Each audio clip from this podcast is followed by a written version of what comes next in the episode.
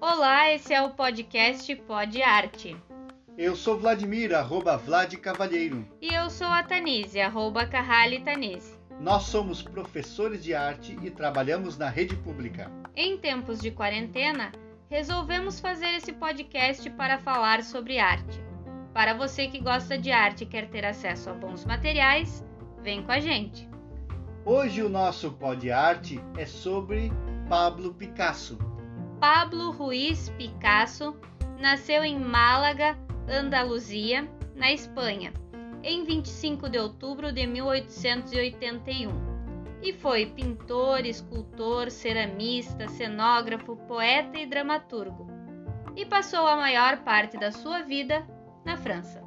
O pintor de Málaga demonstrava talento artístico desde jovem, pintando de forma realista por toda a sua infância e adolescência. Mas vamos entender um pouco como tudo isso aconteceu. Filho de Maria Picasso e Lopes e José Ruiz Blasco, Pablo Picasso recebeu o nome completo de Pablo Diego José Francisco de Paula Juan Nepomuceno María de los Remedios Cipriano de la Santíssima Trinidad Ruiz e Picasso. Em torno de seu nascimento surgiram várias lendas, algumas das quais o próprio Picasso se esforçou em promover. Segundo uma delas, Pablo nasceu morto e a parteira dedicou a sua atenção à mãe acamada. Foi o médico Dom Salvador que o salvou da morte por asfixia, soprando-lhe uma baforada de charuto na face. O fumo fez com que Picasso começasse a chorar. Seu pai era pintor e desenhista. Dom José dedicava-se a pintar pombos que pousavam nos plátanos da Praça de la Mercê, perto de sua casa. Ocasionalmente pedia ao filho que finalizasse os quadros. Dona Maria, mãe de Picasso, contava entre os antepassados dois pintores. E, curiosamente, as feições de Picasso eram semelhantes às da mãe. Os primeiros dez anos da vida de Picasso foram em Málaga. O salário pequeno do pai, como conservador de museu e professor de desenho, a muito custo assegurava o sustento da família. Quando lhe ofereceram uma colocação com uma remuneração melhor, ao norte do país, Dom José parte para Corunha, capital de província à beira do Oceano Atlântico. Os desenhos de infância de Picasso representavam cenas de touradas. Sua primeira obra preservada era um óleo sobre madeira, pintado aos oito anos, chamado O Toureiro. Picasso conservou esse trabalho por toda a sua vida, levando-o consigo sempre que se mudava. A preocupação da família com o pequeno Pablo era o seu pouco aproveitamento escolar mas nem por isso pararam de oportunizar e fomentar o talento do filho. Desenhar sempre foi, desde cedo, a forma mais adequada de Picasso se expressar. Com 13 anos, recusa o ensino formal e encarrega-se de sua própria formação artística.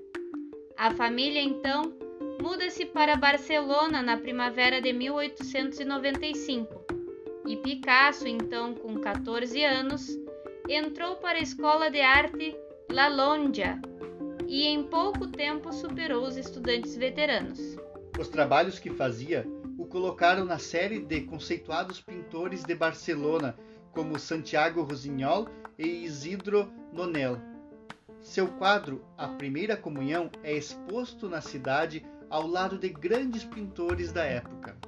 Em 1897, ele muda-se para Madrid, instalando um ateliê e inscrevendo-se na próspera e conceituada Real Academia de Belas Artes de São Fernando. Visitava o Museu do Prado e copiava grandes mestres e facilmente imitava os seus estilos. Ao mesmo tempo em que desenvolvia suas pinceladas, seu gênio criativo se sentia limitado.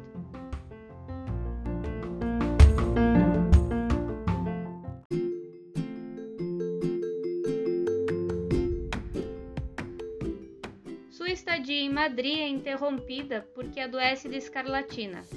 Volta então para a casa da família em Barcelona. O recolhimento faz pensar em projetos ambiciosos.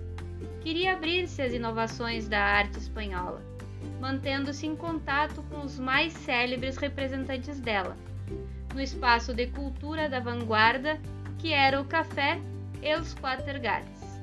Ali conheceu os modernistas e se encantou pela arte nova francesa e as vanguardas britânicas. Em 1900, nesse mesmo café, Picasso abre ao público a sua primeira exposição. Entretanto, seu desejo era mudar-se para Paris e assim o faz. Em sua primeira viagem para a capital artística da Europa, mora com Max Jacob, jornalista e poeta que o ajudou com a língua francesa. Foi um período de extrema pobreza, frio e desespero. E alguns dos seus trabalhos acabaram sendo utilizados como combustível para o aquecimento do quarto. Em 1901, funda com o amigo Soler uma revista chamada Arte Jovem, na cidade de Madrid. A partir dessa data, Pablo Picasso passou a assinar seus trabalhos como simplesmente Picasso. Até então, ele assinava Pablo Ruiz e Picasso começa a fase azul que dura de 1901 a 1905. Picasso pinta a solidão, a morte e o abandono. Mas ele se apaixona por Fernande Olivier e suas pinturas vão mudando do azul para o rosa, inaugurando a fase rosa, que vai de 1905 a 1906. Picasso conheceu nessa época um seleto grupo de célebres amigos, André Breton, Guillaume Apollinaire e a escritora Gertrude Stein. No verão de 1906, durante uma estada em Andorra, entrou em contato com influências da arte grega, ibérica e africana. Entrou numa nova fase. Era o protocubismo, o antecedente do cubismo o célebre retrato de Gertrude Stein revela um tratamento do rosto em forma de máscara. No outono desse mesmo ano, conhece Matisse, que, juntamente com os Falves, chocara o público do Salão de Outono. Logo após, conhece George Braque e Derheim, com quem visita a exposição de Cézanne, e juntos começam o movimento cubista. A fase cubista começa com o quadro Le Demoiselle d'Avignon. Em 1908, Picasso faz a primeira exposição cubista em Munique, na Alemanha. E em 1910, vive o fortalecimento do cubismo e faz retratos. No ano seguinte, faz a sua primeira exposição em Nova York, nos Estados Unidos. Picasso começa a realizar colagens por volta de 1912 cola pedaços de jornais, tecidos, embalagens de cigarros. Faz sua primeira exposição na Galeria Stafford em Londres e logo após na Galeria Dalman em Barcelona.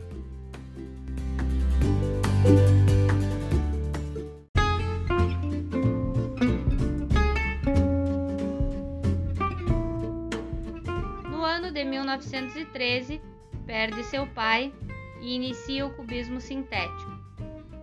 Em 1917, em contato com balés russos e o mundo do teatro, conhece Stravinsky e Olga Kokova, uma bailarina por quem se apaixona e casa ano depois. Nesse período, o artista já estava célebre e reconhecido.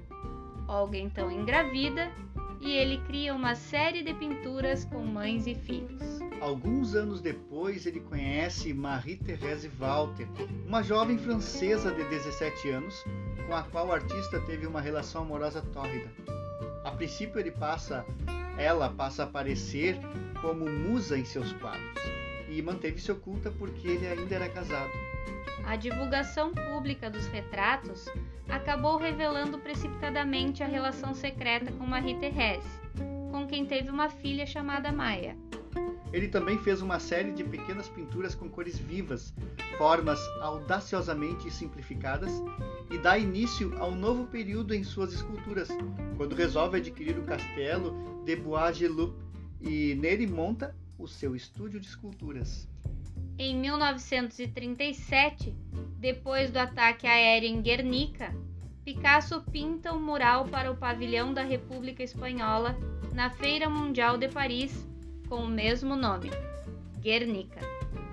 Picasso perde sua mãe em 1939 em Barcelona e depois do início da Segunda Guerra Mundial volta para Paris. Entre o começo e o final da, da Segunda Guerra Mundial, dedica-se também à escultura, gravação e cerâmica. Como gravador, passa a dominar diversas técnicas como água forte, água tinta, ponta seca, litogravura e gravura sobre linóleo colorido.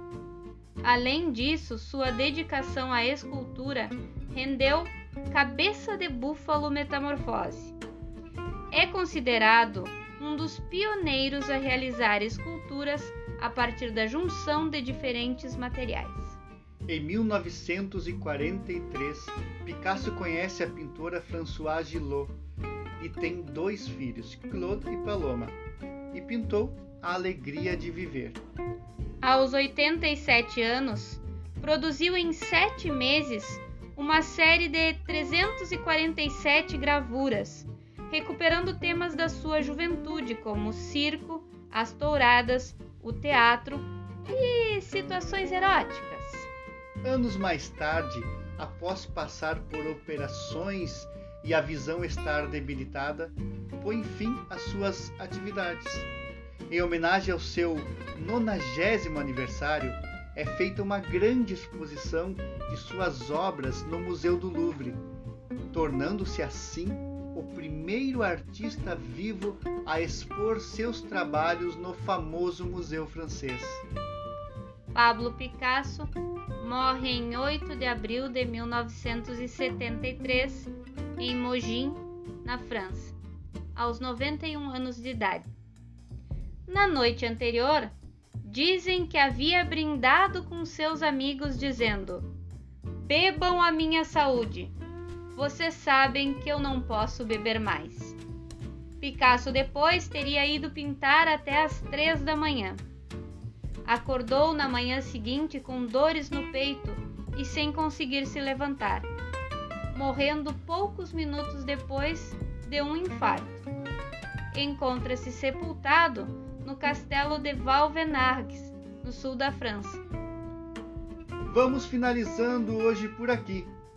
A ideia é toda sexta-feira trazer a história de um artista diferente ou um conteúdo específico da arte ou história da arte. Se você gostou, segue a gente e indica para os amigos o nosso podcast no Instagram, pod.arte. Eu sou a Tanise e até a próxima. E eu sou o Vladimir e vou me despedindo. Tchau!